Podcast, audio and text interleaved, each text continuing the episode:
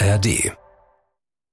Talk mit Tees. Wenn du hörst, da kommt ein Fitzek, dann weißt du als Buchhändler, in welches Regal kommt das Ganze. Wenn der neue Heralin kommt, dann weißt du auch, wo es hinkommt. Wenn der neue Gemmel kommt, da muss man erst mal gucken. Ich hasse Routine. Also musste ein neuer Weltrekord erfunden werden. Als es dann daran ging zu arbeiten, hat der kleine Kerl mir gegenüber gesessen und sagte, ich schreibe nicht. Sag ich, warum? Ich schreibe nicht. Kinder, die lesen, sagt man ja, die sind empathischer. Und es ist nicht so dahergeplappert, sondern die haben ja mit so vielen Personen schon gelitten und haben schon so viele Bösewichte erlebt. Sie kennen beide Seiten und sie kennen auch die Mitte.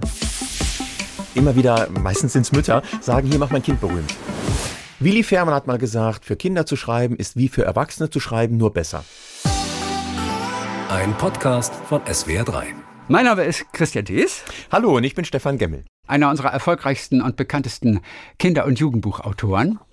Wir kennen dich von. oh, du hast ja so viel geschrieben. Hast du da selber überhaupt noch einen Überblick? Äh, ja, weil man zählt als Autor ja dann doch mit. Es gibt derzeit 57 Bücher und da ist alles drin. Das Bilderbuch, äh, das Kinderbuch, das Jugendbuch, ähm, alles, was mir gerade Spaß macht. So viele Radiosendungen habe ich noch nicht, nicht mal gemacht in meinem Leben. Aber es sind 57, interessant.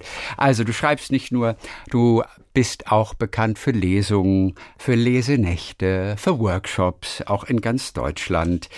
Du bist mit dem Bundesverdienstkreuz ausgezeichnet worden. Hört, hört. Für die Nachwuchsarbeit. Ja, genau, ganz genau. Großartig. Und auch bekannt für die eine oder andere originelle Aktion, über die wir natürlich jetzt auch noch gleich sprechen werden. Ja, super gerne. So. Also, herzlich willkommen. Dankeschön, danke, dass ich hier sein darf. Ich freue mich, dass du bei mir hier in Baden-Baden bist. Jetzt klingeln die Nachbarskinder natürlich bei dir zu Hause in Laudert umsonst. Er macht nicht auf. Und die klingeln regelmäßig, ne? Also meine, ich habe die liebsten Nachbarskinder der Welt, genau. Also wenn die sehen, das Auto von Stefan ist da, dann wird dann schon mal geklingelt oder es wird eine Geschichte vorbeigebracht oder ein Bild gemalt. Die Fensterbilder bei mir, die sind immer alle von den Kindern. Ich sage immer, ich bin so ein bisschen der Teddybär der Straße. Und was wollen die? Die wollen Schwätzchen halten, die wollen Wirklich? andocken. Ja, ja, die sagen auch immer, es ist so schön, ein Auto bei uns im Ohr zu haben. Also die finden das was ganz Besonderes und die merken natürlich, dass ich interessiert bin. Also die kommen an und dann frage ich die, wie war die Schule oder ähm, welche Klassenarbeit bereitet ihr gerade vor? Wo geht ihr hin? Wieso hast du ein anderes Fahrrad dabei als neulich? äh, oh, hast eine neue Brille? Und das merken die halt eben.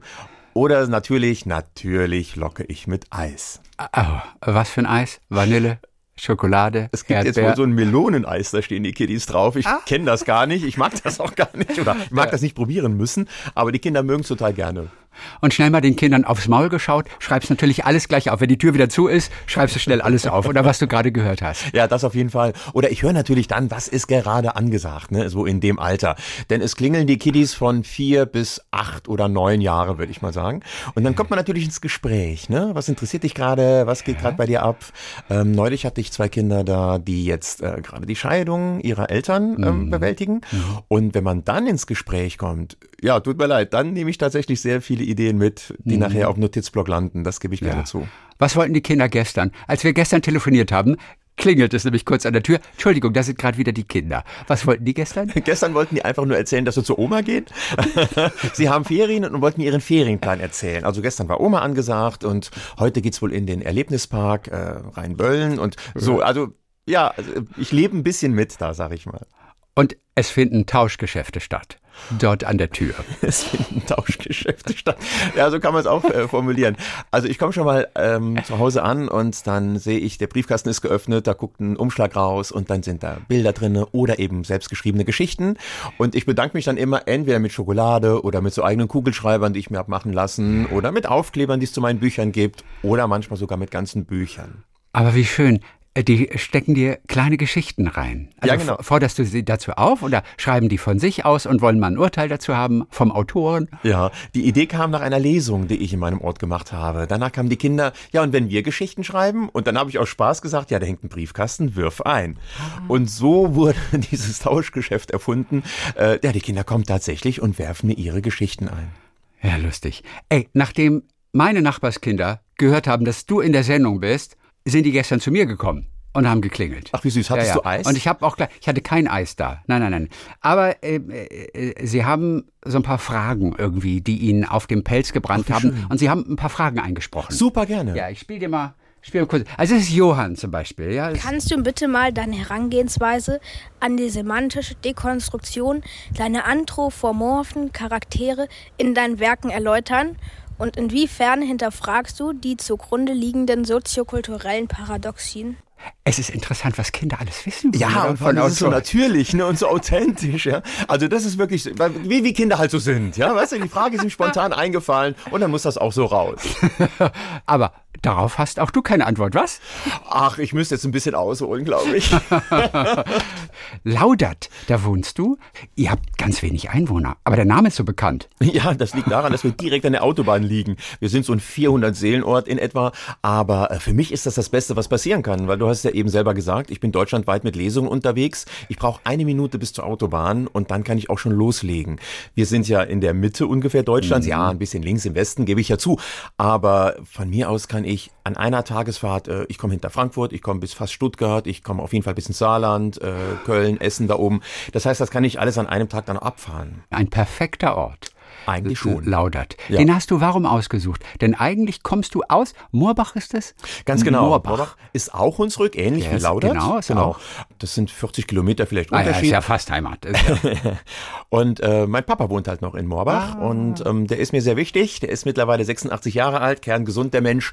Und ja, ich wollte halt schon in seiner Nähe sein. Und wie gesagt, die Autobahn war da und irgendwie hatte Laudert schon den Eindruck gemacht, hier bist du willkommen. Ah. Ähm, die, ich habe super nette Vermieter und wie gesagt die besten. Nachbarskinder dieser Welt und auch die besten Nachbarn. Wenn ich auf Lesereise bin, ist das nicht nett? Dann schauen meine Nachbarn, liegt ein Paket für den Stefan vor der Tür oder ja. äh, die Tonne muss raus, die gelbe, ne, die grüne, wie auch immer. Und dann machen die das für mich. Ja, toll. Und als Dankeschön trifft man sich, bringt ein Buch mit oder gibt dem Kind ein Eis. oder so. Du hast selber auch zwei Kinder, also so ist nicht. Du kennst dich mit Kindern aus. Du bist aber auch wahnsinnig interessiert an Kindern. Das ist einfach bei dir so. Und ideale Voraussetzung natürlich für einen Kinder- und Jugendbuchautor. Ja, das heißt, du hast wirklich deine ganz spezielle Art, auch mit Kindern umzugehen. Und du blickst auf relativ viel Erfahrung auch mittlerweile zurück. Es ist ja nicht immer so ganz einfach. Wenn du bei Lesungen bist und du machst ganz viele Lesungen in Schulen zum Beispiel, dann gibt es ja auch immer wieder Kinder, die müssen überzeugt werden. Die haben jetzt erst erstmal keinen Bock. und da gibt es natürlich schöne Situationen. Ja. Es gab mal einen Jungen, in Bremerhaven. Um. Und der hatte so gar keinen Bock, ne? Der hatte gar keine Lust. Es war ein Workshop in einem sozial schwierigen Gebiet. Das gebe ich mhm. gerne zu. Und das war so eine äh, Nachmittagshort. Denen wurde gesagt, da kommt ein Autor, der möchte mit euch schreiben. Sie haben sich angemeldet, äh, anscheinend mit ähnlichen Fragen wie Johann, nur ein bisschen äh, leichter gestellt. Aber als es dann daran ging zu arbeiten, hat der kleine Kerl mir gegenüber gesessen und sagte, ich schreibe nicht. Sag ich, warum? Ich schreibe nicht. Okay, musst du auch gar nicht. Pass mal auf, diktier mir doch deine Geschichte. Mir geht's ja darum, deine Geschichte zu erfahren. Du musst ja für mich nicht schreiben. Ja. So, und dann hast du gemerkt, Mist, da ist ihm jetzt nichts eingefallen. Das wollte er aber auch nicht. Er wollte ja nicht arbeiten. Ne? So, da sagt er, nee, nee, ja, ja, ähm, aber pass auf, dann kommt in meiner Geschichte das Wort Pisse vor. Und damit wollte er mich abschrecken. Plus, ohne Quatsch. Ich fand das total spannend. Ja, ich sagte, hey, tolle Idee. Ich habe noch nie eine Geschichte geschrieben, in der das Wort Pisse drinne vorkommt. So, ja. da war er jetzt, Entschuldigung, angepisst, weil ne, das war sein letzter Versuch, mich noch mal wegzukriegen. Und dann ja. sagte ich, komm, wir schreiben über, hast du ein Haustier. Ja, wir haben einen Hund. Bello, also tatsächlich. Mhm. Und dann sage ich, ja, dann lass mir mal ein Bello schreiben. Was hast du denn? Ja, das ist ein ängstlicher Hund. Ja, lass uns doch mal über deinen Bello schreiben, wie der mutig ist. Ja, pass mal auf, da kommt ein Einbrecher rein. Oh, hier, pass auf, schreib mal mit. Da kommt ein Einbrecher rein. Ja. Und mein Hund, der versteckt sich erst hinter der Tür. Und dann merkt er, der will was klauen. Und dann springt er den an und bringt den zum Fallen. Und ich sag, genau. Und dann pisst er dem auf den Bauch. Und der kleine Junge, was? In meiner Geschichte das Wort Pisse? Sag mal, hast du sie noch alle? Das geht ja gar nicht. Hat er, hat er schon wieder vergessen. Ja, genau, hat er dass vergessen. das seine Idee war, weil er so drin war plötzlich. Ja, und es war ihm doch jetzt eine Wertigkeit. Das war sein Hund, das war seine Geschichte, das waren seine Ideen. Und er wollte die Geschichte jetzt auch nicht mehr kaputt machen. Ganz genau. Wie das vorher, Wort Pisse kam nicht rein. Es kam nicht rein. und auf die Art ne, kriegst du die dann doch. Und da gab es aber mal eine, ich weiß gar nicht, Lesung oder Workshop, da hatte jemand den Stinkefinger gezeigt. Ja, das war auch sehr schwierig. Also ja? es war aber auch wirklich. Kann man es ignorieren einfach? Nein, auf keinen Fall, denn das sehen ja alle. Es war eine Turnhallenlesung und natürlich ist klar, diese Jungs, die sich, und auch Mädchen auch, die sich erstmal gar nicht dafür interessieren, natürlich sitzen die immer vorne. Da, wo sie auch von allen gesehen werden. Und dieser kleine Kerl saß in einer Turnhalle, 105, 140 Kinder. Und ich weiß nicht, wo das herkommt. Sehr viele Schulen setzen die Kinder mittlerweile auf den Boden. Wo ich immer mhm. sage, setzt euch mal sonntags zum Tatort, gucken, 90 Minuten, einfach mal auf dem Kissen vor dem Fernseher und schaut mal nach oben in den Fernseher hinein. Ja. Nach einer Viertelstunde tut dir alles weh. Ja. Und deswegen recken und strecken sich die Kinder. Die stören nicht absichtlich, aber äh, die, die Aufmerksamkeit geht verloren, wenn mir der Körper wehtut. So. Und dieser kleine Kerl da vorne hat dann immer seinen Nachbarn geschubst, gib mir mal mehr Platz und ne. Und ich musste zweimal die Lesung unterbrechen wegen ihm. Und beim dritten Mal sage ich, du pass mal auf, wollen wir nicht einfach mal für dich einen Sitzplatz suchen? Und er fand das sehr negativ und hat mir tatsächlich dann den Stinkefinger gezeigt. Und das haben alle gesehen. Und Ja. dann muss ich, ich muss reagieren. Und jetzt interessant. Wir alle können uns jetzt mal fragen, wenn uns das passiert wäre, was hätten wir gemacht? Ich müsste jetzt erst mal überlegen. Äh, du hast ja mit dem Jungen nichts zu tun. Es ist nicht dein Junge. Ja, schwierig. Für dich auch in der Situation? ich habe aus dem Affekt heraus, ja. Ich habe dann gesagt äh, zu allen anderen, Entschuldigung, ich muss da gerade was regeln und habe mich zu dem kleinen Kerl gekniet und sagte, du, ich habe deine Geste gerade gesehen. Habe ich die verdient und womit habe ich die verdient? Okay. Und da guckt er mich an und sagt, nee, hast du nicht verdient. Und das war meine Entschuldigung und damit war auch alles gut. Und dann gehe ich nach vorne und wir zwei waren uns einig. Er hat sich auch an das gesetzt, er hat sich in den Schneidersitz gesetzt, damit Aha. seine Füße die anderen nicht stören. Und dann ist passiert, dass der Lehrer ihn zusätzlich bestraft hat, ganz nach hinten genommen hat, ihn dann so gesetzt hat, dass durch die Kinder, die vor ihm auf der Bank sitzen, er gar nichts mehr sieht. Und dann war er hochgefrustet. Das tat mir sehr leid, weil eigentlich waren wir, waren wir d'accord. Also Ja. er und ich waren uns einig, das war jetzt nicht die beste aller Aktionen und hätten einfach weitermachen können. Das fand ich sehr schade, dass mir dann dieser kleine Kerl nicht da hat sitzen bleiben dürfen. Was hättest du gesagt, wenn er jetzt gesagt hätte, ja, hast du verdient? Dann hättest du gefragt, womit? Womit? Und dann hätte ich mich entschuldigt. Okay. Wenn, ich, wenn er gesagt ey, so, okay. was pumpst du mich auch an? Hätte ich gesagt, Entschuldigung, dann kam mein Ton bei dir völlig falsch an. Das ist meine Art zu sprechen. Also ich versuche immer, die Kinder bloß nicht bloßzustellen. Weil das haben sie leider oft genug in ihrem Leben, sondern sehr viel Wertschätzung einfach. Ja. Weil, hm? Ja, er ja, hat ja. ja nicht absichtlich gestört. Nein, Er hat ja nicht absichtlich gestört. Er konnte ja auch nichts dafür, dass er auf dem Boden sitzen musste, was auf den ersten Blick immer sehr cool aussieht für Kiddies. Hey, lungern, ja? Lungern. Und dann merken die nach einer Viertelstunde, shit, ich hätte doch lieber den Stuhl gehabt. Ich würde nach zwei Minuten stören. Ich kann das gar nicht. ich hasse es, auf dem Boden zu sitzen. Äh, also, es gibt auch Lesenächte, die du machst. Es Ja. gibt Workshops, die du machst. Lesungen, teilweise an Schulen, teilweise in Büchereien. Und ganz wichtig ist ja bei dir auch immer, dass das Publikum, dass die Kinder mit einbezogen werden. Wie kann man das machen? Was hast du da schon alles dir ausgedacht? Ja, da gibt es verschiedene Geschichten. Also zum Hängt ja auch von der Geschichte natürlich ab, Unbedingt. Mit, um die es geht dann. An, und an um die. Altersgruppe, ne, wie ich die einbeziehe. Ja. Also im Kindergarten ist es einfach, da kann man zum Beispiel die ganze Geschichte nachspielen. Es gibt von mir Ah. eine Geschichte von einer äh, Maus, die ähm, im Wald ähm, lesen möchte und überall wird sie gestört. Und da können so viele Kinder mitspielen, wie man möchte. Weil Ja. es gibt eine große Froschgruppe oder so. Und da kann man nachher ein kleines Theaterstückchen draus machen. In der Grundschule ist es so, dass ich die Kinder mit einbeziehe, indem ich Geschichten habe, wo die bei einem bestimmten Stichwort reinrufen müssen. Das ist laut, das ist lebendig. Ähm, und Was könnte so ein Stichwort sein? ähm, also ich verteile Rollen. Da gibt es den Marvin, das Pirateneinhorn, da Ja. gibt es Ella, kleine Elfe, große Klappe, ja. Und dann müssen die Mädchen zum Beispiel bei Ella hey, hey, hey reinrufen und im Text passt das dann auch, ja. und die Jungs müssen zum Beispiel für Marvin fluchen. Also der brüllt immer Krötengrütze, wenn er sich ärgert. So, und dann springen die Jungs auf und brüllen Krötengrütze. Wollen aber auch wissen, wie die Geschichte weitergeht. Das heißt, ganz sicher sitzen die auch gleich wieder und sind still. Es funktioniert. Ja. Ne? So. Und dadurch haben wir aber das Gefühl, ich bin Teil des Ganzen. Auch bei der Begrüßung. Ich fange nicht an zu erzählen, sondern frage erstmal, wer von euch liest gerne, was lest ihr, äh, wer von euch schreibt Tagebuch? Und da bin ich völlig überrascht in der letzten Zeit, denn ich würde fast sagen, seit Corona schreiben immer mehr Kinder Tagebuch. Und ich finde das eine tolle Sache, ne? Ja, klar. ähm, was mich sehr begeistert. Und in den höheren Klassen ist es halt so, dass ich ein Buch geschrieben habe über eine Antigewalt. Trainingsgruppe. Es gibt das Buch Befreiungsschlag. Da habe ich ein Jahr lang mit straffällig gewordenen Jugendlichen solch eine Gruppe begleitet. Mit dem Ziel, ein Buch zu schreiben. Mit dem Ziel, ein Buch zu schreiben. Ich Ja. habe den Trainer dieses AGT kennengelernt, der Uwe Zissner, und äh, habe ihn mit der Gruppe ein Jahr begleitet. Daraus ist der Roman entstanden, aber bei Lesungen lese ich ganz, ganz wenig daraus hervor, weil ich bringe diese Übungen mit. Letzten Endes ist das nachher mehr so ein Präventionstag gegen Ja. Gewalt. Was ist so eine Übung zum Beispiel? Es gibt eine Wahnsinnsübung ähm, mit einem Gummiband. Man stellt zwei Jugendliche gegenüber und, stellt, und lässt die in einem Gummiband stehen, ähnlich wie beim Twist auf die Hüfte. So, und lässt das locker hängen. Und dann kann man sagen, die haben locker miteinander zu tun. Doch wenn der Erste den anderen beleidigt, weil er seine Gruppe anführen möchte, weil er angebliche Stärke zeigen möchte, geht ja der andere auf Distanz. Das Gummiband spannt sich. Es entsteht Druck. Der eine hat den Druck, ich muss mich meiner Gruppe beweisen. Der andere hat den Druck, ich möchte das bitte nicht. Also merkst du das? Na, das ist so eine Übung aus dem AGT, wo man merkt, was tue ich dem anderen an. Es ist eine Empathieübung. Und letzten Endes wird dann aufgezeigt nachher, du kommst aus diesem Druck alleine nicht heraus, such dir Hilfe. Ja. Oder ähm, ich nehme ja noch mehr Jugendliche nach vorne, die einfach mal zeigen, wie halten sie den Druck von ihrer Führungskraft ab, ja, äh, sie halten ihm den Rücken frei, denn er hat kein Gummiband mehr, wenn die Leute hinter ihm im Gummiband stehen. Also da gibt's ganz viele Möglichkeiten aufzuzeigen, wie entsteht Gewalt und warum komme ich aus so einer Spirale nicht heraus. Das ist das Thema des Buches und dieser Übung. Was bewirkt das bei diesen Jugendlichen? Bringt das was? Ist das effektiv? Ja, ähm, weil ich die Lesung jetzt schon seit einigen Jahren anbiete, äh, treffe ich jetzt immer wieder Menschen, die mir sagen, du, du warst vor ein paar Jahren bei mir, ne? Also ja. dann mache ich jetzt einen Workshop im zwölften ne? und war im neunten Schuljahr vielleicht bei ihr oder ihm. Und dann heißt es, und damals die Sache mit dem Gummiband. Natürlich habe ich das alles gewusst, aber das mal so zu sehen, da ist mir schon klar geworden, wow, in welchem Druck man sich da doch befindet. Mhm. Und ne, wie mich das Ganze umfasst, buchstäblich. Also da kommen schon solche Rückmeldungen zurück. Geniale Idee, oder? Das mit dem Gummiband. Das hat sogar der Uwe Zissner selber erfunden. Krass. Ja, genau. Also, und man sieht, man sieht buchstäblich, was sich da tut. Ja. Und dass ich mich alleine nicht wehren kann. Am Ende steht immer, holt euch Hilfe. Oder wenn ihr seht, da leidet jemand, geht mit mehreren Leuten hin, mhm. ne, haltet ihm den Rücken frei, haltet ihm den Druck vom Leib.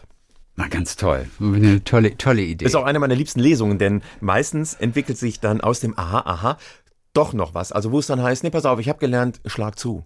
Schlag zu. Mein Papa sagt, schlag zu, sonst zeigst du äh, keine Stärke. Mhm. Und dann ist man vor ein oder zwei Klassen im Gespräch. Welche Erfahrungen habt ihr? Ist es ja. das Richtige zuzuschlagen, ja? Und dann heißt es, ja klar, fühlt sich gut an. Es fühlt sich gut an. Die erste Minute. Und dann, wenn es auf dem Schulhof ist, kommt der Lehrer, die Lehrerin bringt dich zum Direktor. Es geht der Ärger los. Zu Hause.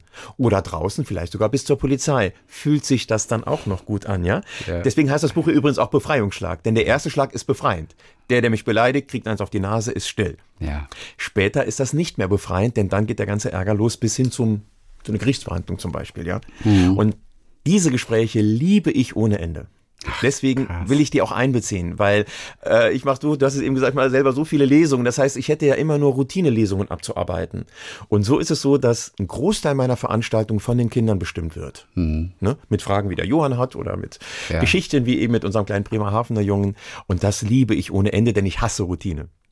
Ab und zu äh, strebst ja den ein oder anderen Rekord an. Du hast da schon so einige durchgezogen und du hast gerade eben das Buch Marvin angesprochen schon. Marvin, das Buch aus Feuer und Freundschaft. Ja. Damit hattest du ja eine ganz große Aktion mal. Ich weiß nicht, wie lange ist das her? Oder? War das war, war doch mit dem Buch, oder nicht? Nee, das war äh, die, die Zauberkugel, die ach, du gerade ansprichst. Ach, wirklich? Das war die Weltrekordaktion, ganz ach, genau. Ach, alles klar. Okay, gut. Nee, ich dachte an dieses äh, Deutschlands Kinder lesen ein Buch. Das ach, hast du mit Marvin gemacht, oder? Das ist richtig, genau. genau. Das war keine Dieser, Rekordveranstaltung. Das war keine, Entschuldige, das war keine Rekordveranstaltung, völlig richtig. Ja. Aber es war eine Riesenveranstaltung, richtig. bei der alle Kinder auf unterschiedlichste Arten und Weisen mitgemacht haben. Wie fing das an, diese ja, Idee? Die Idee, es gibt ja dieses Eine Stadt liest ein Buch. Mhm. Und das gibt es nur im belletristischen oder im Sachbuchbereich für Erwachsene. Und was machen die dann? Was machen die in der Stadt? Eine ganze Stadt lädt dann dazu ein, ähm, ja, ein Buch zu lesen und dann zum Beispiel das Theater bietet dazu äh, ein Theaterstück an. Ja. Oder es gibt abends Diskussionsabende mit einem Sachbuchautoren, der zu dieser Autorin, dem Autor, was geschrieben hat. Okay, okay, okay. Oder es gibt szenische Lesungen. Ähm, wenn der Autor noch lebt, lädt man ihn natürlich ein oder sie, ähm, mhm. damit man über das Buch nochmal sprechen ja. kann. Also so, das ist ganz intensiv dieser Blick hinter die Kulissen, ne, dass das geschehen kann. Hatte ich noch nicht von gehört. Äh, von, ah. von einer Stadt liest ein Buch. Also mein, meine Stadt hat das, glaube ich, noch nicht gemacht. Ja, leider sehr wenige Städte also, mit sehr wenigen Büchern. Oder, genau. Aber okay, gut, das gab es schon mal auf jeden ja. Fall. Okay, und dann kamst du auf eine noch größere Idee. Ja, und zusammen mit Eva Pfitzner. Sie ist eine Agentin, eine Leserattenservice-Agentin, die äh, Lesungen und Künstler vermittelt. Und mit ihr zusammen haben wir überlegt, wie wäre es denn, wenn mal ganz Deutschland eingeladen wird. Wir laden Deutschlands Kinder ein, sich mit einem Buch zu beschäftigen und sie sollen dann ihre Ideen einstreuen, mhm. was ihnen zu diesem Buch einfällt. Also haben wir deswegen den Marvin genommen, denn da gibt es die Figur des Tauschers, der immer ganz viele Probleme mit sich trägt, aber deine möchte, der tauscht mit dir Probleme. Okay. Äh, einen Tag mit einer Schwiegermutter gegen dein Problem oder so. Und dann sollen die Kinder sich zu diesen Figuren etwas überlegen. Es gibt einen Vogel, der sich selbst beim Sprechen überholt, so schnell ist der, aber seine Techniken hat. Und so haben wir gesagt, vielleicht finden wir Kinder, die auch Techniken haben, äh, mit denen sie sich trauen, vor der Klasse zu sprechen oder sich das Stottern abgewöhnen. Ja. Und dazu soll es dann eben Aktionen geben. Wie kann man sich selber überholen? Wie klingt das? ja, ja äh, also. Hast du, das, ähm, hast du das am Schreibtisch mal selber auch nachgemacht? Ja, oder, auch in der Lesung. In der Lesung auch. Okay. Ja. Wie klingt es denn? äh, da gibt es die eine Stelle, wo er sich äh, mit seinem neuen Freund, also er, er findet zum ersten Mal in in seinem Leben einen Freund und ist so aufgeregt, wo er sagen möchte, du hast mir geholfen, da helfe ich dir. Und vor lauter, lauter sagt er, du hast mir geholt, da helfe ich dir. So, und, und, und dann muss er sich wieder bremsen und erzählt dann immer die Wörter des folgenden Satzes durch, um ihn dann langsam sprechen zu können. Okay, und sehr schön. da wurde uns zum Beispiel gesagt, das ist eine Form, wie man sich beim Stottern äh, vorbereiten kann. Wenn man spricht, dass man vorher sich überlegt, wie viele Wörter kommen jetzt. Das habe ich übernommen. Ah, okay, cool. Und die Auf, ja, und dann haben wir gehofft, dass es Kinder gibt, die sagen, wenn ich mich vorbereiten möchte, gehe ich den und den und den Weg, schicken uns das in Form von Video, Geschichte, Selbstporträt und dann haben wir das online gestellt, so dass alle mal sehen konnten, was kann man denn mit so einem Buch machen. Okay, also es konnten alle mitmachen. Das waren Schulklassen, das waren Leseclubs, das waren Eltern mit ihren Kindern genau. und, und Freunden. Also alle konnten mitmachen, auf vielfältigste Art und Weise. Genau. Also du sagst, guckt mal, was euch zu diesem Buch einfällt. Wie breit kann die Palette sein? Ähm, das ging von, ähm, wir nehmen den Zauberspruch, den es gibt, und äh, lassen den mal durch alle Nationen unserer Schule laufen. Das heißt, wir haben es dann auf Arabisch, auf äh, äh, Japanisch, Koreanisch einfach mal vorgelesen bekommen. Wie hört sich denn der Spruch von Marvin, der Zauberspruch? Ja, wie lautet der? Auf Ne? Deutsch? Ui, das kriege ich gar nicht mehr hin. das Buch ist schon so alt. Okay, ich müsste gut. jetzt wirklich Ja, nachblättern gehen. Tut mir leid. Ja, ja, gut. Wie heißt denn der nochmal? Hm, weg ist er. Ja. Also das ging von da los bis äh, natürlich gespielte Szenen, gemalte neue Titelbilder. Das fand ich sehr schön. Mega. Das haben einige Neue Omis Cover. und Opis haben das eingereicht. Ne, die haben mit ihren Kindern dann gemalt. Das fand ich, das fand ich sehr, sehr schön zum Beispiel. Dann äh, weitergeschriebene Szenen, äh, neu erfundene Figuren. Stefan, du hättest ja auch den und den noch mit einnehmen Ja, können ja, ins ja. Buch. Und also das war schon eine sehr, sehr starke Sache, die mich auch wieder inspiriert hat. Das ist ja klar. Total. Was ist aus den Vorschlägen geworden dann? Letztendlich wurden die prämiert oder oder Ja, unbedingt, natürlich. Gab es eine Ähm, Veranstaltung? Die Schule, mit die, die diese Texte auf verschiedenen äh, in verschiedenen Sprachen vorgetragen hat, die äh, sind, glaube ich, sogar Erste geworden in Frankfurt und die haben dann eine Lesung mit mir gewonnen oder die haben ein Buchpaket gewonnen. Also Carlsen, der Verlag, hat uns auch ganz, ganz doll unterstützt. Da wurde die Schulbücherei ausgestattet. Da haben wir echt ein bisschen geklotzt und nicht gekleckert. Ja. Hast du jemals Widerstand erfahren, wenn du eine Idee hattest, die du einfach auch nicht durchbekommen hast? Seitens des Verlages? Zum Beispiel, ich weiß Ja. nicht, wer da alles noch ein, ein Wörtchen mitspricht. Ja, ja, sehr oft, weil wenn ich ähm, eine neue Idee habe, Ja. reiche ich die beim Verlag ein. Ja. Also Und- eine Idee für eine Aktion. Für eine Aktion oder auch für eine Geschichte zum Okay, Beispiel. oder also eine beides. Geschichte. Ja, ja, beides gut. ne? Mhm. Und dann wird gesagt, finden wir gut oder finden wir nicht gut. Und dann gibt's die unterschiedlichsten Gründe. Das eine, also zum Beispiel der allererste Weltrekord, Ja. ähm, wo es hieß, ich äh, müsste für Guinness, die, die setzen ja dann die Regeln fest, Guinness World Record, hat dann gesagt, wenn du die größte Lesung der Welt auf die Beine stellen möchtest, brauchst du mindestens 5000 Leute. Ja. Und da hat mein Verlag gesagt, lass es, lass es sein, das ist nicht zu schaffen, das ist auch ähm, viel zu hektisch. 5000 Kinder, ähm, klar mit Begleitpersonen, aber es bleiben halt eben doch 5000 Kiddies. Und da wurden wir gewarnt, das zu machen. Haben es aber trotzdem getraut Mhm. Ja. und sind ja dann auch Weltrekordler geworden. In aber da war Koblenz der war Verlag das, ne? sehr, sehr, sehr Auf der Festung. Ja, genau. Ehrenbreitstein. in Koblenz. Ja. Okay, und war es schwierig in irgendeiner Art und Weise? Konntest du einige der Befürchtungen am Ende nachvollziehen? Äh, nachvollziehen auf jeden Fall. Äh, unsere Angst war natürlich, die fallen uns von der Festung. Ne, denn wir haben zwei Lesungen gemacht. Wir wollten erstmal den Rekord setzen. Ich sage schon wieder wir, weil Eva, Leseaktenservice, war wieder mit dabei. Sie organisiert und ich habe die Ideen und also ich bin fürs Bühnenprogramm und sie organisiert. Und unsere Angst war natürlich, die Kinder klettern uns über die Brüstung und fallen hinten runter. Und wer die Festung Ehrenbreitstein kennt, weiß, da geht es steil sehr weit runter. Okay. Aber Eva hat dann dafür gesorgt, dass es äh, Sicherheitskräfte gibt und wir hatten ähm, abgetrennte Räume, ähm, mit Zaun haben wir äh, Gänge und alles vorbereitet. Ein, ein Riesending. Also das Ganze insgesamt mit Bühnenbau und großer Leinwand hat auch über 100.000 Euro gekostet. Sponsorensuche, ja genau. Oh, das ist ja, es klingt eigentlich so günstig. Genau. So, so eine Aktion, gell? Komm, 5000 Kinder, die zu organisieren, das ist vor allem ein Orga-Problem, aber doch kein Kostenproblem. Richtig. Aber 100.000 Euro, das Ja. ist richtig viel. Ja, genau. Also man denkt ja auch, ja Gott, da gibt's ja die große Wiese vor der Festung. Da setzt man schnell mal 5000 Kinder auf den Boden. Ja, da ging schon wieder los. Nein, es mussten Stühle her. Das ist ja klar, weil wir ja darauf bestanden haben, die Kinder sollen schon richtig willkommen geheißen werden. Die sollen bitte richtig auf Stühlen sitzen. Und die größte Herausforderung für mich war, die Kinder zu beteiligen. Tut mir leid, also dafür bin ich bekannt. Ja. Du hast es selber angesprochen, Ja. ja. Und wie beteiligt man 5000 5000 Kinder? Kinder. Ja. Du kannst ja nicht mit dem Mikrofon unten rund gehen und erzähle mal, was ist dein Nein. Lieblingsbuch? Das dauert ein bisschen. Und von daher war da die Idee, ich habe ähm, schon vorher an die Schulen Texte geschickt, die ergaben keinen Sinn. Halbe Sätze, paar Wörter. Rote, blaue Texte. Und manche Schulen riefen auch an, äh, du Stefan, dein Text ist kaputt, der funktioniert so nicht. Ne? Der hatte im Zusammenspiel funktioniert. Die Kinder hatten diese Texte mitgebracht, hatten ihre halben Sätze geübt so dass wir dann Gedichte gelesen haben. Ich habe angefangen mit einem halben Satz, die einen ein paar Wörter, die andere Gruppe ein paar Wörter und dann war es ein Gedicht. Und durch den Rhythmus, den man dann hat und durch das Tempo, was ein Gedicht einem vorgibt, war das tatsächlich auch zu verstehen. Habt ihr das geübt vor der offiziellen Lesung? Eben nicht. Eben. Und deswegen sage ich gerade, das war mein Adrenalinbringer. Aber selbst wenn es nicht funktioniert hätte, es wäre trotzdem eine Lesung gewesen. Also die hätte den, das hätte den Rekord nicht kaputt gemacht. Nein, also auf gar keinen Fall. Aber es hätte mich sehr, sehr, sehr Ja. in meinem Ego äh, Ja. gekränkt, wenn das ein einziges Gemurmel gewesen wäre. Aber es wurde aufgenommen, es war zu verstehen Mhm. tatsächlich. Und die Kinder hatten auch Spaß. Es waren Sprachspielereien drinne äh, mit so kleinen Überraschungsmomenten. Und von daher habe ich da auch gemerkt, aha, selbst die im Publikum, selbst die mit ihrer Anspannung, Ja. kriegen die Gags noch mit. Und das war einer der schönsten Momente in meinem ganzen Leben. Was war so eine Sprachspielerei?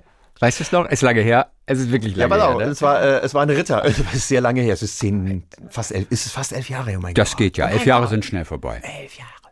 Ähm, die Geschichte war so, dass also Ritter kamen und eigentlich wollten die sich die Köpfe einschlagen, hatten aber keine Lust auf Blutvergießen und wollten das über einen Gedichtewettstreit regeln, wer jetzt das Land besetzen darf.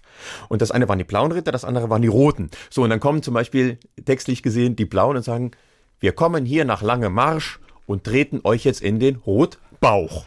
Ja, jeder wusste, was gemeint ist. Die haben ihren Einsatz gehabt. Also es war auf mehreren Ebenen spaßig und überraschend. Bist du sicher, dass das elf Jahre her war? Denn vor elf Jahren hast du, glaube ich, einen weiteren Rekord aufgestellt in der Commerzbank Arena in Frankfurt. Das war nämlich 2012. Nicht? Nee, der war 2018. Ach, Da hatte die ach, Commerzbank Arena 2018. eingeladen, weil sie ist ja die Arena der Rekorde. Die Ehrlich Brothers waren schon da und haben irgendwelche Rekorde aufgestellt und äh, auch mit Eishockey war da irgendwas. Und dann wurden wir auch gefragt, ob wir nicht diesen 2012er Rekord von der Festung Ah. dort toppen wollten. Dazu sind wir eingeladen worden. Und das habt ihr auch geschafft. Nochmal 400 mehr drauf, oder was? Ja, ja, es waren keine 400, es waren ein paar weniger. Es war das Pfingstwochenende Ja. und äh, das haben wir wohl nicht richtig durchdacht. Ähm, also wir hatten sehr viele Anmeldungen anfangs und dann sind uns nach und nach immer mehr Leute abgesprungen. Ich wusste, dieses Mal, der Text funktioniert, dieses Mal war es tatsächlich die Angst und der Adrenalinkick, kriegen wir die Leute zusammen. Und es war sehr, sehr knapp. Aber es hat auch geklappt. Es hat funktioniert, genau. Okay. Anderer Rekord war die schnellste Lesereise der Welt. Ja. Insgesamt 82 Lesungen waren es, glaube ich, die du Ja, gemacht hast. an 13 Tagen. An 13 Tagen. Ja. Das klingt nach Stress. Das war purer Stress. Was hat der Verlag dazu gesagt? Ähm, Oder, ja, da, aber da war es schon so, äh, Stefan, du hast ja nicht mehr alle, aber mach mal. genau. Okay, gut, ja. Denn mittlerweile hat man gemerkt, na komm, wir lassen die beiden mal arbeiten, die Eva und den Stefan, ähm, die gehen da schon mit Mhm, Bedacht heran. Es ist einfach so, ich wollte wollte mich wirklich mal testen in so einem Weltrekord. Für mich war der 2012er Weltrekord die Sache und fertig. Die Wahrheit ist aber jahrelang, wenn ich durch Koblenz oder Umgebung ging, brüllten von irgendwo irgendwelche Kinder, Stefan, Weltrekord, hey, ne, die alle dabei waren, ja, weil wir hatten jetzt zweimal über 5000 Kinder dort. Das heißt, Immer wieder. Und dann kamen E-Mails von Eltern, Briefe, die sich bedankt haben. Der Kleine hat nicht gelesen, bis du da mit deiner Aktion ankamst, ja? und dann kam die Idee, wir müssen was anderes machen. Und jetzt nochmal, ich hasse Routine. Also musste ein neuer Weltrekord erfunden werden. Und dann war die Idee, ich mache so viele Lesungen, überall in Deutschland. Machen wir doch die schnellste Lesereise der Welt. Und dann bekommt man ja wieder die Regeln vorgegeben. Die darf man nicht selbst erfinden. Es muss vergleichbar sein. Also Guinness gibt diese Regeln vor. Du sagst, Moment ich möchte gerne den schnellsten ähm, äh, Leser Lesereise der Welt machen und Guinness denkt sich dann Bedingungen aus. Ähm, hier war es dann das Deutsche Rekordinstitut. Okay. Tatsächlich. Die arbeiten Guinness- zusammen mit Guinness? Nein. Nee, ähm, der frühere Schiedsrichter von Guinness für Deutschland, Mhm. der hat jetzt sein eigenes deutsches Rekordinstitut. ja, genau. Die sind alle beknackt. Aber er ist immer noch genauso streng wie damals für Guinness. Also da hat sich leider Ja. nichts geändert. Ja. Ähm, da wird also wirklich auf die Sekunde genau geschaut und auf das Kind genau gezählt. Das kann man nicht anders sagen. Der Olaf Kuchenbecker. Aber er ist auch so, dass er einem auch Hilfestellung gibt. ne? Also wenn man sagt, oh mein Gott, die Regeln, äh, lass uns noch mal reden. Er sagt, über die Regeln reden wir nicht. Aber lass uns sprechen, wo ist dein Problem? Wie können wir das beheben? Da möchte er schon helfen. Ich finde das ganz, ganz toll. Über eine Bier oder am Telefon, wo wird das gemacht? nee, das geht übers Telefon oder per E-Mail. Okay. Ne? Äh, wenn wir dann zum Beispiel sagen, also die Regel war gewesen, es muss in jedem Bundesland gelesen werden. Wo wir sagten, Hamburg, Bremen, kein Problem. Aber ihr wisst schon, wie groß Baden-Württemberg und wie groß Bayern ist. Ne? Das schaffen wir alles gar nicht, dass wir da so viele Lesungen, dass das ungefähr gleich wird. Und dann hieß es, Moment, schau, ne? Und dann Aber du hättest doch nur eine in Baden-Württemberg machen müssen. dann. Ganz genau, ganz genau. Theoretisch. Auch nur eine machen müssen. Es sollte Ja. ungefähr gleichgewichtet sein. Aber Ah. genau das sagte er auch. Macht doch dann eine in Hamburg und äh, drei in Baden-Württemberg. Dann sind die Strecken dazwischen nicht ganz so. Also so, Mhm. so hilft er einem so mit kleinen Tipps und Tricks, weil der macht das jeden Tag. Ne? Aber er. Mhm. Was für ein Job, oder? Ich find's den Hammer, aber du musst so, so du musst so Beamter sein. weil also hier wirst du als Erbsenzähler gebraucht. Ne? Rede nicht so schlecht über Herrn Kuchenbecker. Nein, du willst, ich nicht, du ich willst demnächst wieder einen Rekord starten. Das ist richtig. Also ich Das ist sag's nur, nur zur Information. Nein, ich liebe ihn auch und das weiß er auch, aber es wäre nicht mein Job, ganz ehrlich. Das Nein. wäre nicht mein Job. Und ähm, bei dieser Lesereise war es dann tatsächlich so, das haben wir auch geschafft. In 13 Tagen habe ich diese 82 Lesungen dann absolviert. Wie lange war denn eine Lesung? Schon eine Stunde, 90 Ja, genau, Minuten. genau. Also das ist immer Bedingung. Also für ihn bedeutet eine Literaturveranstaltung mindestens 60 Minuten. Mehr als sieben am Tag kriegst du da nicht hin. Acht. Acht, war der Rekord. Tag. Da haben wir aber auch noch in der Nacht gelesen. Okay. In meinem Heimatort Morbach, in meiner alten Schule. Mit denen ne? kannst du es ja machen, ne? Genau, genau, genau. Wo man wusste, äh, ich kenne die und ich wusste auch, die kriegen auch eine Nachtveranstaltung hin mit Ja, ja, okay. Ach, ach, wie lustig. Du hast dich auch von Corona nicht abschrecken lassen. Ey, du hast in der Corona-Zeit auch einen Rekord gemacht. Ja. Und zwar mit Bobbycars, was waren das? So kleine Kinder, Kinderautos, Kinderfahrzeuge, Genau. die sind ins Drive-In gekommen und du hast, wo war das, auf, am Platz oder so, hast du gelesen. Ja. Wie, schwer war das Ding umzusetzen? Ja, ähm, da war es sehr schwierig, weil da habe ich selbst das Hygienekonzept erstellt und das hatte zwölf Seiten. Denn es war gerade die Zeit, wo Corona sich langsam öffnete, aber immer noch Abstand, immer noch Maske, immer noch äh, mit vorher getestet, ja. Und äh, die Grundschule und meine frühere Schule, heute die IGS in Morbach, ähm, mit denen kann man sowas aber machen und die sind immer für alles zu begeistern. Also haben wir angefragt, wie wäre es, wenn? Und dann fanden wir die Idee jetzt aber, Stühle zu stellen, die alle mit mindestens Meter 50, wir wollten zwei, zwei Meter 50 haben, hin. Das gibt ein blödes Bild und Kinder sitzen da so alleine. Und dann kam bei mir die Idee auf, lass uns doch das wie so ein Autokino aufziehen, weil dann sitzen sie gerne. Ja. Und dann haben wir den Abstand. Also wir haben tatsächlich einen Abend vorher dann ähm, Markierungen äh, auf dem Boden gesprüht, wo kann welches Auto stehen. Über 380 waren da, 300 hätten es sein müssen.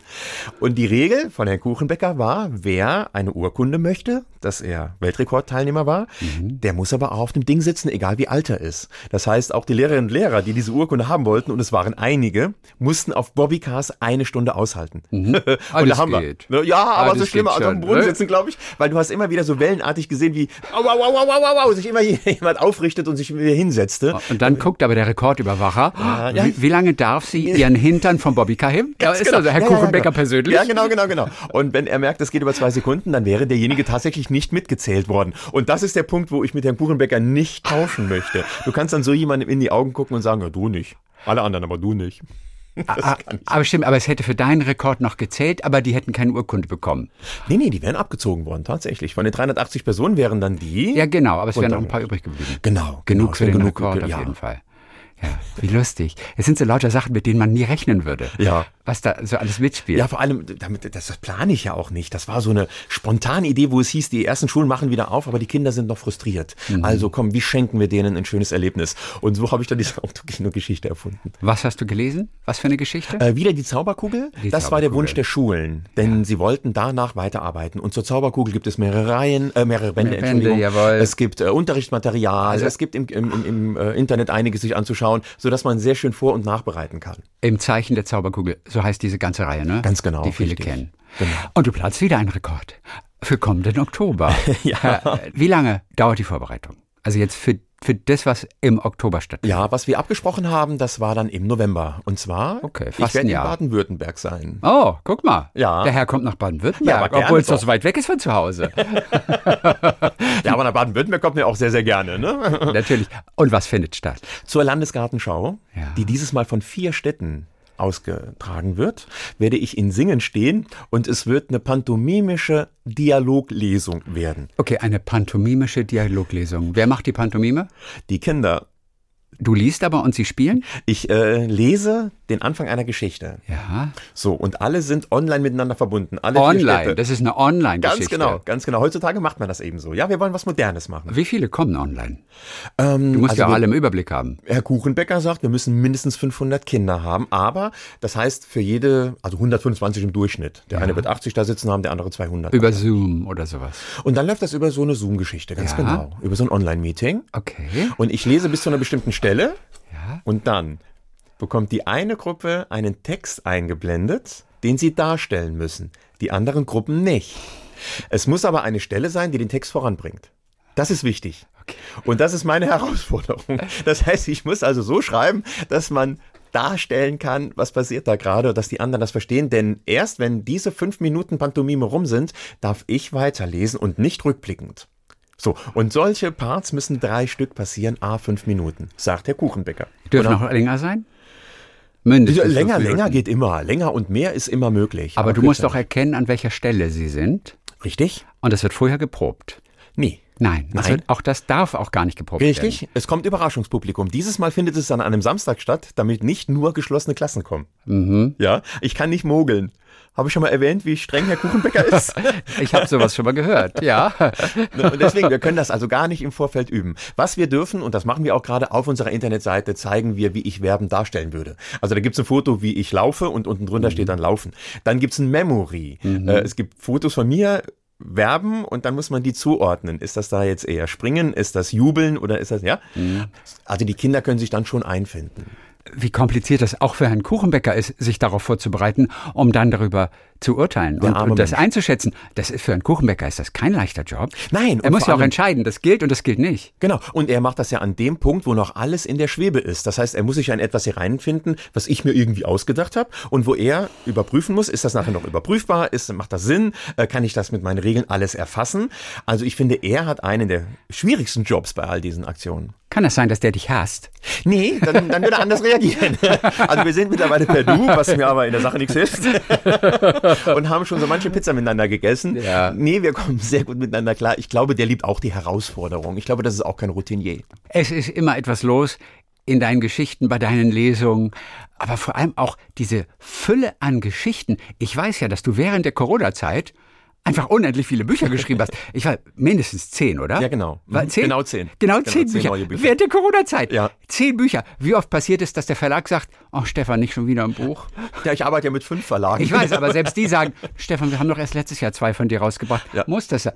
Gibt's das? Ähm, nein, sondern dann heißt es, ähm, wir schieben das ein bisschen nach hinten. Also ein Buch aus der Corona-Zeit wird ja erst übernächstes Jahr erscheinen zum Beispiel. Ja, genau. Ja, genau. aber wann kommen die Bücher, die du dieses Jahr schreibst? Wann kommen die raus? ja, ja, also so verschiebt sich das. Also Corona hat schon ein bisschen Unordnung gebracht. Ich glaube nicht nur in mein Leben, aber auch.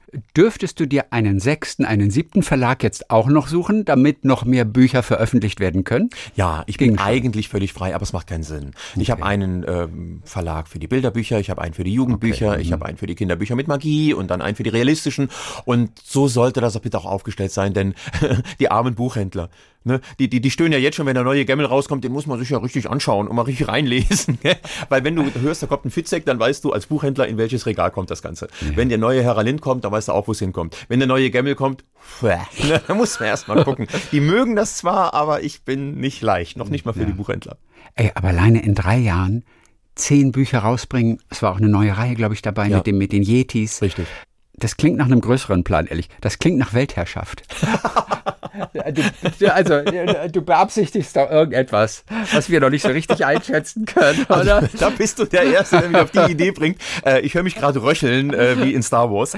Das, nein, Weltherrschaft ist zu viel gesagt. Aber ich würde schon gerne, du bist echt gut, ich würde schon gerne den Kindern auf der Welt was mitgeben.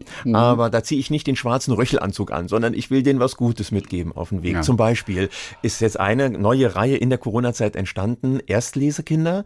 Und zwar gibt's im, in der arabischen Welt die Figur des Juha. Das ist vergleichbar wie bei uns der Till Eulenspiegel. Den kennen da unten fast alle Kinder ab dem dritten, vierten Schuljahr und alle Erwachsenen. Und jetzt haben wir sehr viele arabische Gäste bei uns seit 2015. Und so ist die Idee entstanden, deren Kultur mit unserer ein bisschen zu verknüpfen. Ich habe also einen Jungen, der äh, bei uns groß wird und Probleme hat und über Juha-Geschichten die sein arabischer Freund ihm nahebringt, äh, seine Probleme löst. So dass, also was ich sagen möchte ist, lernt doch voneinander. Ja, schreit euch nicht an. Ja, wir sehen anders aus. Ja, wir verhalten uns auch anders. Ja, ja, der eine hat die Religion, der andere die. Aber im Gesamten können wir alle miteinander Freund sein. Wir können alle voneinander lernen. Schau doch mal über diesen Tellerrand, was der andere zu bieten hat. Ach, super. Aber diese arabische Welt fasziniert dich als Geschichtenerzähler ohnehin. Unbedingt. Da gab es auch eine Figur aus der Zauberkugel. Richtig. Oder den äh, Sali oder wie hieß Ja, er? genau, der Sali. Richtig. Das ist auch einer, der, der dir besonders am Herzen lag. Unbedingt, unbedingt, oder? Und ja. warum? Ich liebe diese Welt. Ich weiß auch nicht, ich mag arabische Märchen immer schon. Ja, Ja. diese Genies, diese ne, Flaschengeister. Ja, stimmt, und dann, ich weiß auch nicht, ich bin Wüstenfan. Ich habe schon einige Wüsten durchwandert. Ne? Ähm, Nein. In Afrika, in Ägypten. Man kann sich das nicht vorstellen, wie das ist in einer Wüste, oder? Da hörst nichts. Also erstmal hörst du, ich höre immer was, weil ich habe einen Tinnitus, der mir den ganzen Saal aufnimmt. Also äh, links hörst du tatsächlich. Du schreibst zu viele Bücher, du arbeitest zu viel. Du weißt das, ne? Das, das, daher Tinnitus. Pass auf, das Nein. Problem ist, wenn du deinen Beruf zum Hobby machst, hast du kein Hobby mehr. Ne? Das kennt man ja. Ich liebe halt einfach alles, was ich da mache. Gott, ich führe ein totales Luxusleben, das weiß ich auch. Ne? Ich weiß es auch zu schätzen. Es ist eben mein Hobby, aber das ist es eben auch. Und dann kommt man kaum da raus. Ja, natürlich. Aber Wüste, also mich zieht jetzt erstmal nichts in die Wüste. Ich würde aber gerne da sein. Ja. Aber es ist die Leere, es ist der Sand. Was ist das vorherrschende Gefühl, das dich begeistert in der Wüste? Ich bin äh, Hitzemensch, also ich so, gehe auch okay. noch bei äh, 35 Grad äh, Sonne gehe ich laufen, da habe ich gar kein Problem mit und in der Wüste eben auch. Also ich war auch mal mit einer Zahnärztin, äh, die dort stationiert war, äh, joggen bei 40 Grad durch die Hitze über den Sand hinweg. Wir waren fix und fertig, wir waren eine halbe Stunde unterwegs und als hätten wir einen. Marathon hinter uns. Und genau das mag ich in der Wüste. Ähm, ich fühle mich von der Wüste, wie soll ich dir sagen, da gibt's ja diese, diese Hitze, die dich umfängt. Und ich fühle mich da immer empfangen und umfangen. Weißt du, wie ich es meine? Ja, ja, sie Als- streichelt dich quasi Ganz genau, ganz Seiten. genau. Das bisschen Wind, was da geht, das spürst du so sehr, als würde dir jemand über den Rücken streicheln. Ganz genau. Mhm. Und es ist so wohltuend in dieser Hitze, die du aber auch magst, dass die Wüste mir tatsächlich gut tut. Ich liebe es dort zu sein. Ich komme dort auch sehr, sehr gut zur Ruhe. Und wenn du einen Guide hast, der dich führt, der nicht so aufgeregt ist, der selber so eine Ruhe ausstrahlt, und so sind die meistens, dann fühle ich mich, ich fühle mich da unendlich wohl. Was gibt es denn da zu erzählen in der Wüste von einem Guide, fragt man sich jetzt. ich meine, es ist doch nur Sand. Schau mal, da ist Sand und schau mal, da ist Sand. Da ist Ja. Sand und da sind Dünen. Genau. Ich war in Ägypten äh, in einer Wüstenwanderung. Wir fingen auf Felsbrocken an zu wandern. Dann ging es über in Kies, kleinere Kieselsteinchen, in Sand und wir hatten einen Geologen an der Seite, der uns dazu einiges erklärte. Nicht, dass ich dir das alles wiedergeben könnte, aber in dem Moment war das hochinteressant. Also Wüste ist nicht gleich Wüste und es ist nicht alles auch nur Sand, Nee, nee, nee, ähm, sondern da ist einiges. Finde du mal, ohne die Schlange zu sehen, eine Schlangenspur in der Wüste. Als würdest du ein UFO entdecken. Ja? Du, Da war vorher überhaupt nichts und dann siehst du dieses Geschlängele. Und das ist, als hättest du einen, Säbelzahntiger gerade entdeckt. Ja, Das ist unglaublich. Und übrigens äh, zu dem vielen Schreiben, du weißt schon, dass es eine Papierknappheit gibt auf der Welt, ne? Stefan, das hast du schon mitbekommen in der Zwischenzeit, Ja. oder? Du kannst nicht ein Buch nach dem anderen schreiben. Es gibt nicht mehr genug Papier. Äh, Ja, ja, okay, äh, da gehe ich mit. Die, die Regenwälder leiden darunter, dass der Gemmel so viele Bücher rausbringt. Ja, aber ich bin ja Vegetarier. Da- Damit mache ich es wieder gut. Das, Das ist mein ganz gut. Ausgleich. Bei so viel Schreiben kommst du ja selber kaum zum Lesen, oder? Das ist leider die Wahrheit. Oder? Und Das du liest stimmt. sicherlich gerne, äh, theoretisch. Ich lese extrem gerne eigentlich. Ja. Das ist etwas, wo ich auch runterschalten kann, ja, weil auch ein gutes Buch einen umfängt und empfängt. Aber nee, die Zeit ist tatsächlich nicht da. Und so bin ich so ein Sekundärleser. Das sagt dir was. Dass ich lese also über Bücher. Was ja total frustrierend ist, Ja, eigentlich, oder? ja, schon. Ich bin großer Stephen King-Fan zum Beispiel und der Kerl schreibt ja nur noch 1000 Seiten Bücher. Und seitdem bin ich raus. So eine 180-Seiten-Geschichte schaffe ich schon mal noch, aber diese fetten, dicken Bücher. Aber er schreibt schnell, so wie du. Ja, ich weiß. Das habt ihr gemeinsam. Ja, ähm, wir haben auch den gleichen Zugang, beziehungsweise ich habe mir meine Art zu arbeiten bei ihm abgeschaut. Und es zwar? gibt ja die Möglichkeit, entweder du plottest, so nennt man das bei uns, das heißt, Historienschreiber machen sowas. Du überlegst dir vorher, was genau in jedem Kapitel passieren wird. Das machst du dir komplett klar. Also du weißt, wenn du dich morgens hinsetzt, was du heute schreiben wirst. Das finde ich ganz schrecklich, weil ich mich ja selber beim Schreiben locken und überraschen möchte. Okay. Also mache ich es wie Stephen King. Ich überlege mir eine Grundausgangssituation, überlege mir eine Figur. Das wohl sehr, sehr gut. Die sind bei mir vorbereitet, die Figuren. Und dann überlege ich so, diese Figur hat jetzt diese Eigenschaften und erlebt diese Situation. Wie kann der jetzt reagieren und was ergibt sich daraus? Und dann bin ich selber gespannt, oh mein Gott, wie soll ich das denn lösen? Und fange an zu schreiben. Und in dem Moment löst sich die Figur von mir und ich schreibe ihr eigentlich nur hinterher. Wie in einem Kinofilm. Wie findest du diese Lösung? Ist es rein die Inspiration und das, was dir einfällt? Oder gibt es Tricks, mit denen du dir helfen kannst, um vielleicht eine Idee zu finden, wie es weitergehen könnte? Ja, wenn es wirklich mal klemmt. Ja. Wir reden jetzt nicht von wochenlanger Schreibblockade, Ja, habe ich. Gott sei Dank noch nie erlebt. Wenn es mal klemmt und ich komme gerade nicht weiter, ziehe ich mir meine Laufsachen an, egal welches Wetter, und gehe raus. Mhm. Das sage ich den Kindern auch, im Aufsatz geht's leider nicht, aber wenn ihr zu Hause hängen bleibt, geht raus aus der Situation. Isst ein Eis ne, oder schaut den Film an, geh raus, spiel Ball, triff deine Freundin und wenn man sich dann wieder ransetzt, sind die Gedanken frisch. Und beim Laufen ist es so, Und dass ich... kommt dir beim Laufen schon eine Idee? Ganz genau. Äh, Also erstmal muss ich den Frust arbeiten, abarbeiten, dass ich jetzt nicht weiter schreiben kann, weil mich das ja nervt. Ich will ja. Ja. Und äh, also das sind die ersten Kilometer. In den nächsten Kilometern spiele ich nochmal alles durch. Ich sehe meine Figur nochmal. Wo ist sie? Wieso komme ich da nicht weiter? Und dann, auf den letzten Kilometern, fast immer, ich kann mich fast wirklich drauf verlassen, kommen die Ideen für die richtige Formulierung oder für den Fortgang der Handlung. Das läuft wie von selbst. Läuft wie von selbst. Wie beim Duschen. Beim Duschen fallen einem auch einfach Dinge ein. Unbedingt. Und zwar sind es diese Automatismen. Ja. Laufen, duschen und dann kommen die Gedanken plötzlich Ja. und fließen von alleine. Weil du raus Was bist aus der ist. Situation. Und in Ja. der Dusche kannst du nichts anderes machen. Das Wasser prasselt, es ist niemand da, das Telefon klingelt nicht, ja. Du bist mit dir und deinen Gedanken und dem Wasser alleine. Und das Wasser fließt ohne dich, also bist du mit deinen Gedanken alleine. Und dann traut sich dein Körper oder dein Geist, Entschuldigung, dein Geist traut sich dann auch mal bestimmte Ideen einfach mal durchzuspielen, die auch Ja. mal Blödsinn in den Kopf zu, zu, zu werfen. Das würdest du beim Schreiben niemals gebrauchen können. Aber hier bist du ja, hast ja Zeit, ist ja nix. Und dann spielt man verschiedene Gedanken durch, bis dann wirklich was Brauchbares kommt. Wie toll. So, bevor ich es vergesse, mein Nachbarkind Ida hatte auch noch eine Frage an dich. Ah? Kannst du mir die symbolische Repräsentation der dialektischen Spannung zwischen prädisponierten archetypischen Erzählstrukturen und der subversiven Postmoderne in deinem Werk erklären und wie dies die kindliche Vorstellungskraft erweitert? Ida ist sehr interessiert halt. Ida ist ist sehr sehr, neugierig und sehr interessiert. Ja. Also, Äh, Childs without Internet nennt man sowas. ja, das hat sie auch sehr schön so- formuliert, so aus dem Stegreif heraus. Äh, Lieben Gruß an Ida. Ähm, sie soll mir mal eine Mail schreiben, ich antworte ihr darauf. das ist sehr schön. Was steht bei dir als Inspiration auf dem Schreibtisch?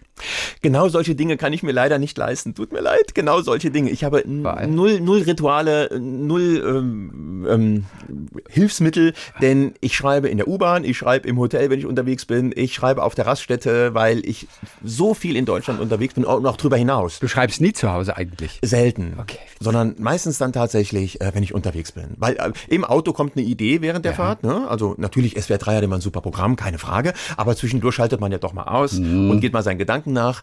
Und wenn dann eine prima Idee kommt und ich habe die Zeit, fahre ich rechts ran, schreibe die auf der Raststätte auf. Manchmal eine ganze Szene. Ich sitze manchmal zwei, drei Stunden in der Raststätte, habe einen Tee neben mir und dann geht das los. Da schreibe ich halt eben, weil ich eben so viel unterwegs bin. Und dann fing ich von Anfang an kein Talisman, keine Rituale, nichts. Und in der Raststätte passiert natürlich auch permanent um einen herum etwas. Ja. Nimmst du das denn auch mit auf? Findet das eventuell einen Platz in der Geschichte? Also skurrile Type, die Genau. irgendwie an dir vorbeiläuft, also so ein alter Trucker mit so einem Bart. Und denkst du dann, ey, was ist denn das für ein geiler Typ und auch geiles Tattoo? Moment, das könnte eigentlich gerade meine Geschichte irgendwie auch. Das so müsste stattfinden. dann gerade passen, ne? Es passt. Also manchmal passt es oder, Genau, oder genau. selten. Ja, aber Es ist ähm, nur so eine spinnerne Idee. Na, na, da wird das nächste Dokument aufgemacht und ich beschreibe mir den Typen und der kommt in die Notizenordner, Mhm. damit ich den für später irgendwann mal habe. Natürlich lässt man sich von außen ähm, inspirieren. Ja, ganz klar. Ja, klar.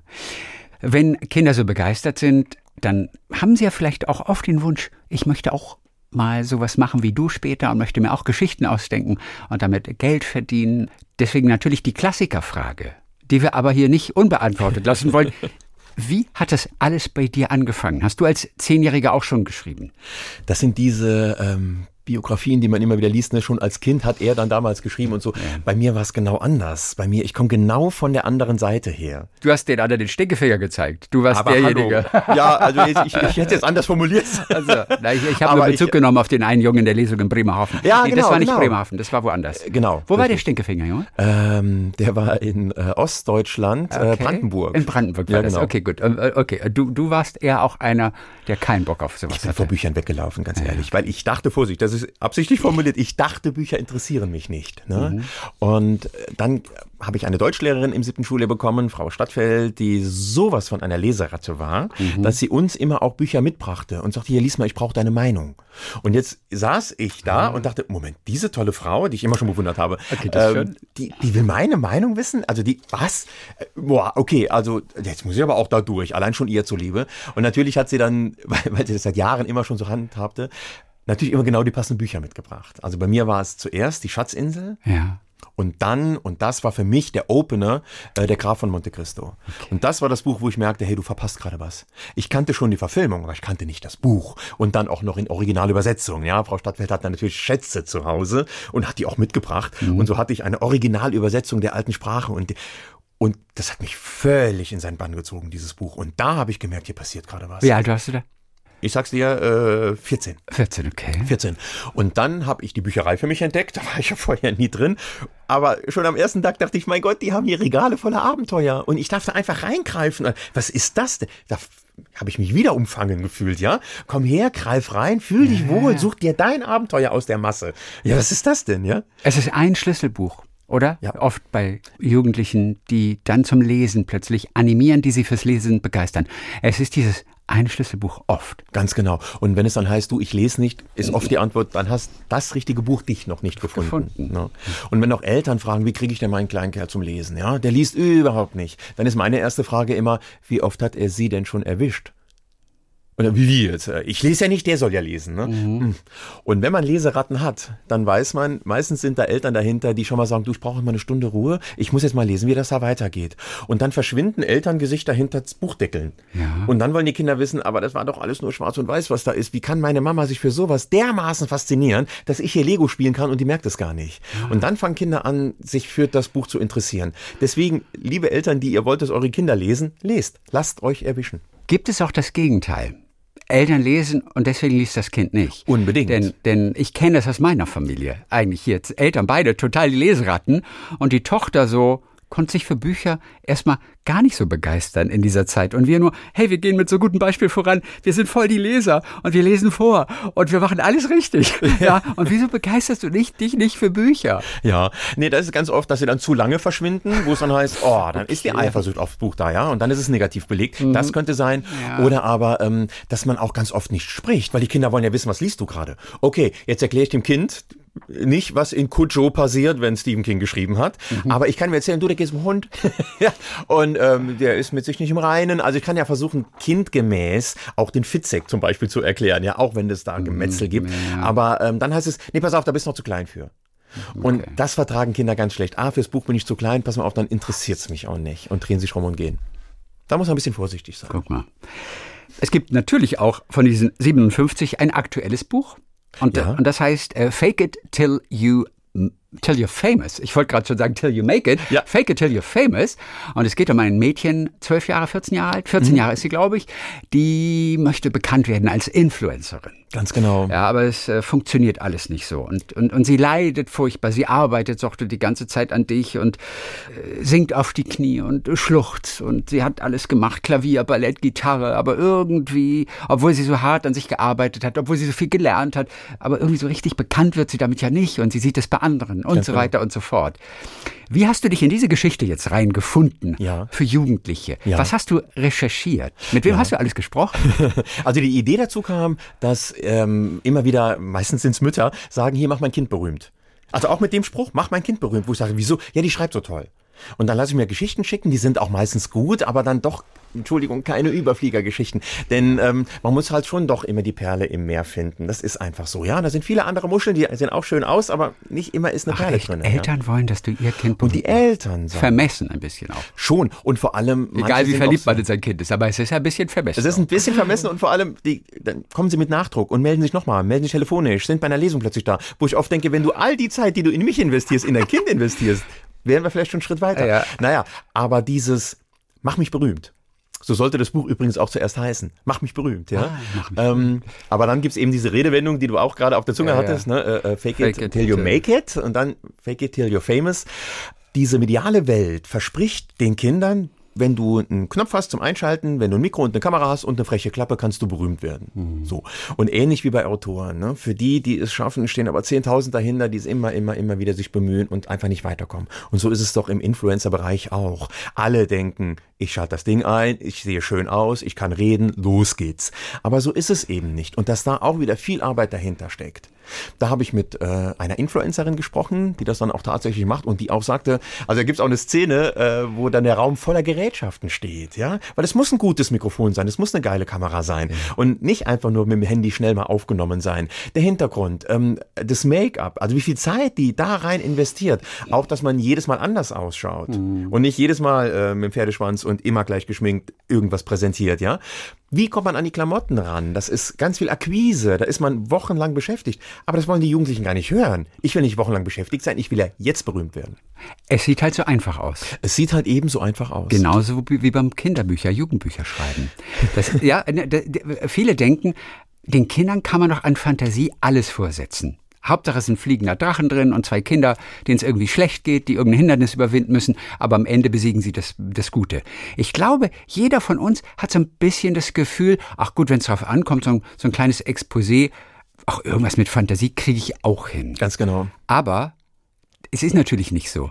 Worauf kommt es denn an, um als Kinderbuchautor wirklich erfolgreich zu sein? Was ist es denn? Brauchst du ein bestimmtes Ende zum Beispiel? Muss das Ende auf bestimmte Art und Weise gestaltet sein? Nein, die Sache ist die, dass du authentisch sein musst. Also die Kinder merken schon, die merken deiner Geschichte an, ob du da jetzt einen Drachen reinsetzt und zwei Kinder mit Problem, weil du schnell mal ein Kinderbuch runterballern möchtest. Ich meine, warum werden so viele Promi-Kinderbücher ja. nicht doch bekannter, ja. Die haben einen tollen Namen, dann stehen sie da. Ich, ich nenne jetzt extra mal keinen Namen, aber mhm. meistens gehen diese Bücher tatsächlich in die Hose. Die werden gar nicht angeschaut, weil dann jeder denkt, ja komm, kann ich machen.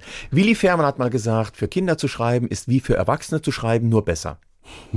weil? Weil es, die Kinder sind, sind da genauer, die sind da frecher und die sind auch kritischer und die sind auch ehrlich und die sagen, komm, leg den Krempel zur Seite, ich will das nicht hören. Aber wie gut muss ein Ende sein? Das Ende muss mich schon packen. Paul Auster, ja. für mich, für mich, der nächste, nee, schon der letzte und der vorletzte Nobelpreiskandidat überhaupt. Paul Auster hat mal gesagt, von einem Buch ist das Wichtigste der erste Satz und der letzte Satz. Der erste zieht dich rein, der letzte entlässt dich mit dem letzten okay. Gedanken. Und deswegen ist auch bei mir immer am Schluss, also da gebe ich mir die meiste Mühe mit. Der Schluss muss nochmal einen letzten Schub geben, nochmal ein, du lieber Leser, erinner dich, ja, oder ein, boah, damit hätte ich jetzt überhaupt nicht gerechnet. Das ist schon super wichtig. Haben gute Kinderbücher immer eine zweite Ebene? Unbedingt. Ja, unbedingt. Okay. Was könnte denn so eine zweite Ebene sein? Ähm, dass du eben Problemlösungen anbietest. Also okay. Also Kinder, die lesen, sagt man ja, die sind empathischer. Und es ist nicht so dahergeplappert, sondern die haben ja mit so vielen Personen schon gelitten und haben schon so viele Bösewichte erlebt. Sie ja. kennen beide Seiten und sie kennen auch die Mitte.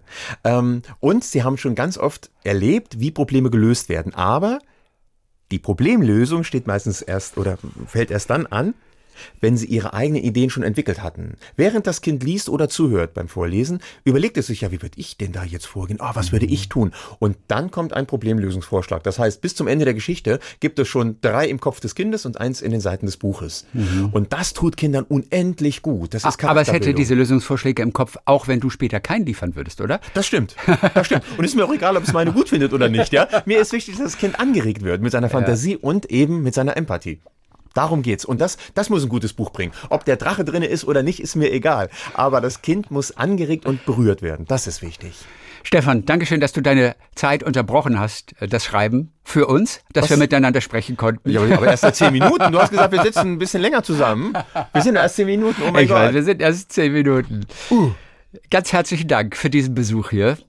Du schreibst weiter, du hast einen neuen Weltrekord am Start. Im Oktober geht es los. Das Ganze online wo finden wir Informationen dazu? Wer mitmachen möchte? Ja, www.weltrekord-lesen.de. Ganz einfach, wie man das halt so macht. Das ist eine richtig gute Seite für sowas. Die kann man sich sofort merken. ja, genau, genau. Fake it till you're famous, das ist das neue Buch. Ansonsten gibt es aber noch 56 andere Kinder- oh, und. Jugendbücher. Ja, aber selbstverständlich. Und sie werden in wahnsinnig viele Sprachen übersetzt. In 21 auf jeden Fall. Oder mittlerweile 24. Genau. Darunter wirklich Koreanisch, Serbisch und Bambarisch. Was ist das? Äh, Bambara ist die Sprache, die man in Mali, in, in Teilen von Mali spricht. Es heißt nicht Bambarisch, es heißt Bambara. Genau, Bambara, Richtig. genau. Mali. Äh, Mali, ähm, da gibt es einen Ort, den ich unterstütze, Kadiala. Dort ah. gibt es die Stefan Gemmel Schule. Als ja. Dankeschön haben sie die Schule mir benannt. Wir haben dort einen Dorfgarten errichtet. Wir haben dort Licht hingebracht, denn äh, tagsüber ist es dort so heiß, dass man kaum seinen Gewerken nachgehen kann. Und äh, abends, wenn das Licht dann scheint, es ist eine Solarlampe natürlich, ja, äh, dann kommen sie äh, auf den Marktplatz und sprechen miteinander, machen Hausaufgaben mit ihren Kiddies, ne, sowas. Und wir haben ein äh, Krankentransportfahrzeug dorthin, dorthin gebracht, ja und natürlich dann auch meine Literatur. Und deswegen gibt es meine Geschichte auch auf Bambara. Aber wie toll, dass auch ein deutscher Autor in so viele Sprachen übersetzt wird. Mein erster Gedanke ist, haben die keine eigenen Autoren? Nein, wie Sand am Meer ja. letztendlich, aber da kommt ein Deutscher, der setzt sich durch. Ja, also, aber ähm, für den Asiaten ist ja unsere Denkweise was Neues. Mal als Beispiel, ja. Deswegen haben wir auch ganz oft äh, asiatische Bücher. Ich liebe zum Beispiel Bücher aus China, dann wieder deren Redewendungen, deren Märchen sind immer ein bisschen anders als unsere. Mhm. Und deswegen, da ist wieder der Blick über den Tellerrand. Also ich bin schon sehr stolz auf meine Übersetzungen und sehr glücklich damit, weil ich weiß, meine Gedanken und meine Figuren springen jetzt gerade in den Köpfen auf ganz anderen Kontinenten herum. Das mhm. ist doch der Hammer. Dankeschön für heute. Bis die Tage wieder. Ich sag dir auch. Vielen, vielen Dank, Chris. Stefan Gemmel. Dankeschön. Ach so, Stefan, und zum Schluss noch, ähm, den will ich nicht vergessen. Hier kommt noch eine wichtige Frage, über oh. die du vielleicht mal nachdenken kannst. Und das ist die Frage vom Kleinsten. Der Impuls am Schluss. Wir da, haben es da eben drüber das, gesprochen. Ja, das ist mein, mein kleiner Nachbar Hendrik. In deinen Büchern gibt es ja sicherlich auch einige versteckte metaphysische Untertöne, die so ein bisschen das Dilemma unserer modernen Gesellschaft symbolisieren. Was hast du dir für dein letztes Buch ausgedacht? Aber die Frage kannst du ja auch noch mit nach Hause nehmen. Genau, er soll mir eine Mail schreiben, der liebe Hendrik. Grüße an Ida, Johann und Hendrik. Sehr aufgeweckte Kiddies. Du scheinst in einer guten Gegend zu wohnen. Oh, definitiv. Ich habe die besten Nachbarskinder der Welt. Ich, die habe ich ja schon. Die nee, habe ich. Nee, die habe ich. Na, da kämpfst du auf den Test an. Dir, meine Nachbarskinder sind wesentlich besser. Der nächste Weltrekord findet bei dir statt. Talk mit Tees.